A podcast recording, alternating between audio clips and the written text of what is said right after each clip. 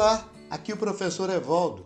Vamos para o nosso podcast 02, episódio 02, com o tema República Velha, Padre Cícero, Messianismo. No último episódio, Dirim, jovem do sertão nordestino, cujo apelido era Olho de Vidro, em razão do seu olho esquerdo, que mais parecia uma bolinha de gude, fugiu desesperado do campo de batalha de Canudos e seguiu vagando pelo sertão nordestino.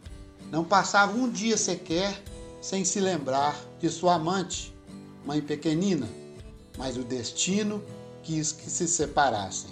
Sabe o que aconteceu? Nessas andanças, Dirim conheceu um moleque maltrapilho, corpo ressequido pelo sol, fome e sede. Sentaram debaixo de uma pedra à procura de uma sombra e começaram a conversar. Dirim perguntou ao rapaz qual o seu nome e ele respondeu que se chamava Cícero, mas tratado por Cício. Falou que seu nome trazia um milagre junto, pois tinha o mesmo nome do santo padre Cícero, morador em Juazeiro do Norte, Ceará. Por que santo? perguntou Dirim. Santo porque fazia milagres. Disse que no ano de 1880, quando a beata Maria de Araújo foi receber a hóstia das mãos de Padim Cisso, a hóstia se transformou em sangue de Cristo e o sangue escorreu de sua boca. Também não foi uma vez, disse o rapaz, aconteceram outras também. E será que Padre Cícero faria o milagre de trazer de volta mãe pequenina para mim? perguntou Dirim.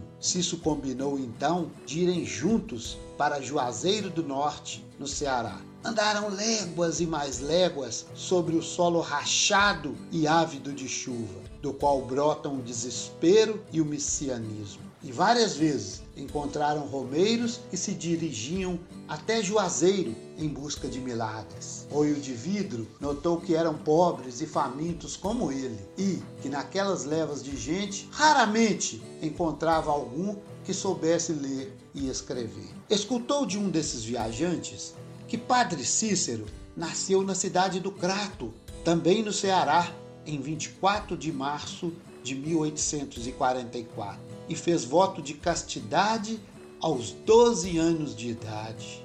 Diz que era baixo, pele branca, cabelos cor de espiga de milho, fala mansa e os olhos também pareciam bolinhas de gude azuis. Dirim perguntou se Padre Cícero era pobre. Cício respondeu que não, que sua bondade e santidade fez com que ele tivesse terras e empregados, tratado às vezes como coronel e mexia até com político. Naquele instante, como se o milagre de Padre Cícero já estivesse acontecendo, olho de vidro avistou no meio de alguns retirantes uma morena.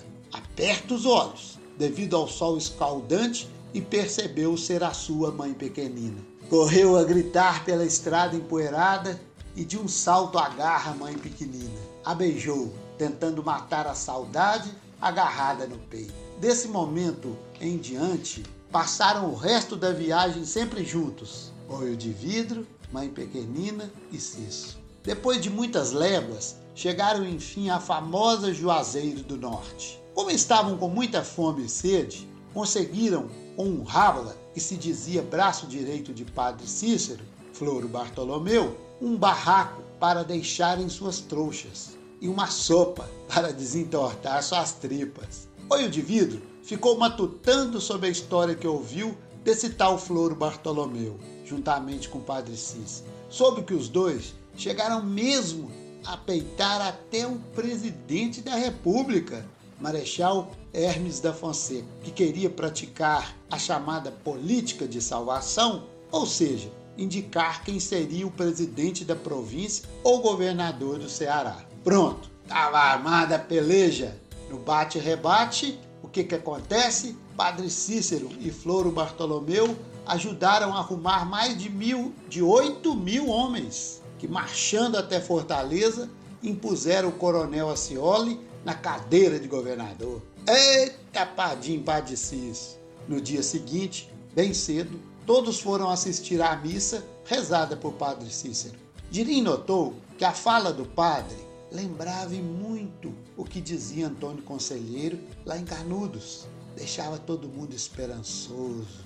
A fome, a sede e a miséria se tornavam mais leves, como se fosse um teste para saber quem seria salvo por Deus. Como mãe pequenina apresentava enjoo, o indivíduo foi até a botica de um tal João Salgado para conseguir algum remédio. João Salgado era daquelas pessoas estudadas, falava as palavras certinhas, roupa branquinha e muitos vidros de remédio na prateleira. Dirim conseguiu o remédio que precisava e ficou por ali escutando a prova. Ficou de olhos arregalados quando João Salgado disse que a Igreja de Roma não confirmou o milagre de Padre Cícero. Disse também que o bispo Dom Joaquim suspendeu as ordens sacerdotais de Padre Cícero, proibiu ele até de rezar missa. Que loucura, pensou Dirim.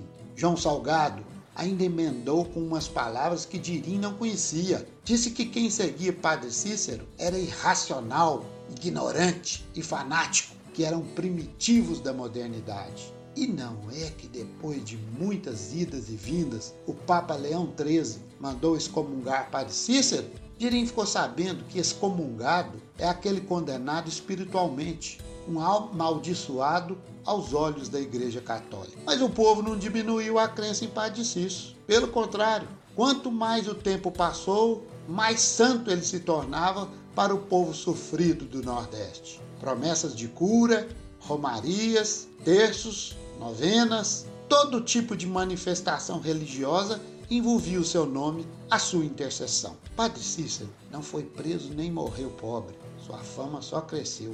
Dirim continua às voltas com os enjoos de mãe pequenina, desconfiado dos olhares de Cício para ela. Tinha ciúmes. O indivíduo passou a acreditar que para dar jeito na vida sofrida do povo do sertão, tinha que ser o Lampião, o rei do cangaço. Oio de vidro ficou sabendo que Floro Bartolomeu recebeu Lampião e de suas mãos um documento onde Padre Cícero o nomeou capitão do exército. Dirim queria ajudar Lampião a fazer vingança. Não aceitava que muitos não tinham nem água para beber, enquanto os coronéis do sertão viviam na riqueza, explorando os pobres miseráveis. Olho de vidro seria um jagunço, pensou. Chamou mãe pequenina e Cício, partindo ainda de madrugada no rastro de Lampião.